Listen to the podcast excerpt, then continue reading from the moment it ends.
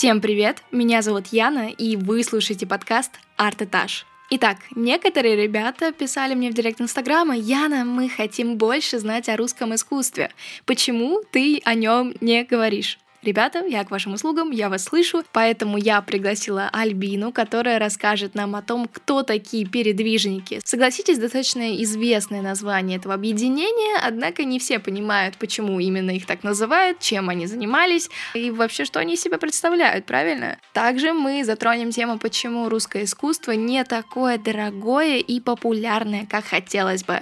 Так что встречайте.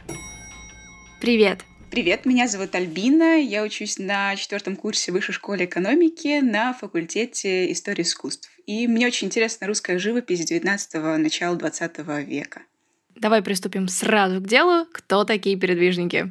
Ну, начну с того, что передвижники — это художники, которые ушли из академии и основали собственное сообщество. Но чтобы понять, почему, куда и вообще зачем они ушли, надо знать ситуацию, которая имела место быть в середине XIX века. Начну с того, что центром художественной жизни являлась Императорская академия художеств, которая была основана в середине XVIII века. Она обучала абсолютно всех художников, архитекторов и скульпторов, и среди ее таких известных выпускников такие личностей, как Иванов, Брюлов, Щедрин, архитектор Львов и многие-многие другие. Помимо обучения, Академия помогала своим ученикам с заказами, а лучших учеников она отправляла на стажировки, так называемые пенсионерские поездки в Италию и Францию, где они обучались за счет государства и получали стипендию. Именно во Франции и в Италии они совершенствовали свое искусство, общались с ведущими современниками и живописцами и возвращались потом назад в Россию уже с обновленными, обновленной базой знаний. Итак, что же такого произошло в середине XIX века? Академия на протяжении целых двух веков являлась монополистом в художественной сфере, а значит, они могли навязывать свои собственные правила.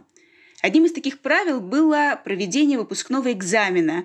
Художникам давалась определенная тема, чаще всего из мифологии или истории, и они должны были ее визуализировать. 14 выдающихся студентов во главе с Крамским, которые шли на золотую медаль, а золотая медаль, надо сказать, давала огромные преимущества, они предложили внести изменения в это правило, дав им самим выбрать тему, на которую они хотят писать. Ожидаем, Академия им отказала.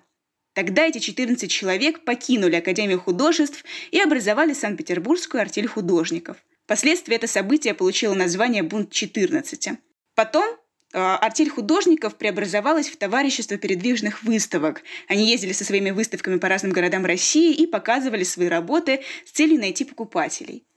Людей, которые входили в это товарищество, мы за, знаем с самого раннего детства. Это Крамской, его неизвестная, Репин с Иван Грозным и сын его Иван, или, как э, в народе она больше известна, Иван Грозный убивает своего сына, Суриков с боярней Морозовой, Перов с тройкой охотниками на привале и многие-многие другие.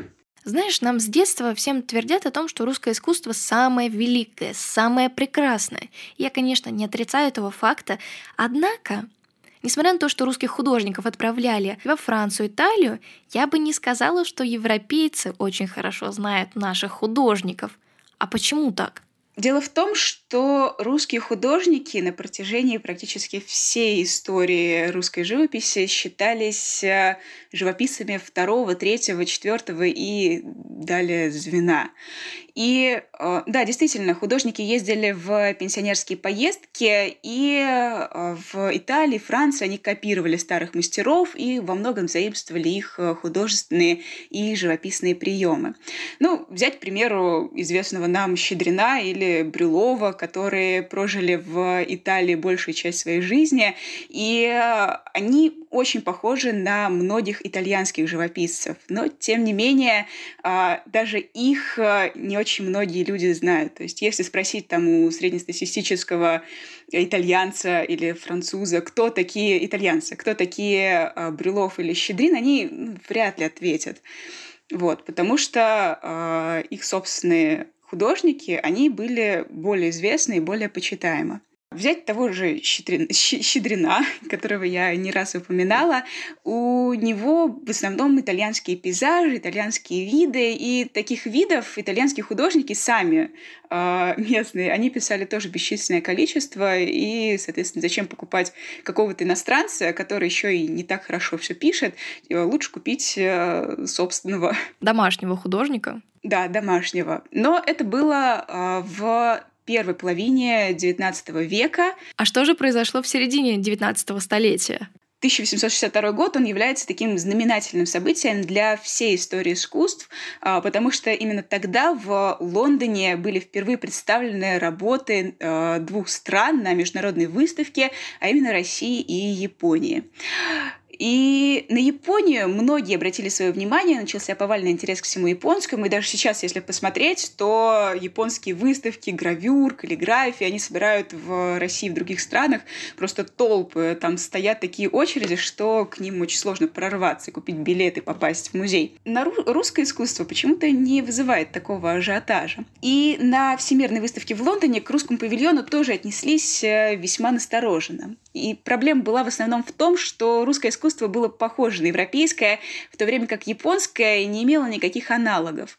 Критики говорили, что искусство подражает Франции, Германии, Италии, внося незначительные самобытные особенности.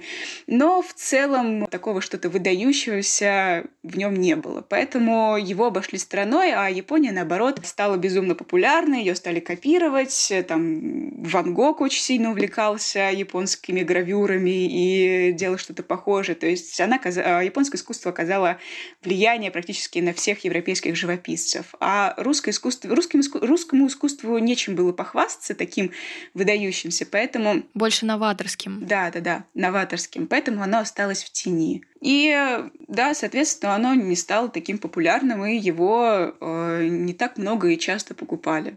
Практически не покупали.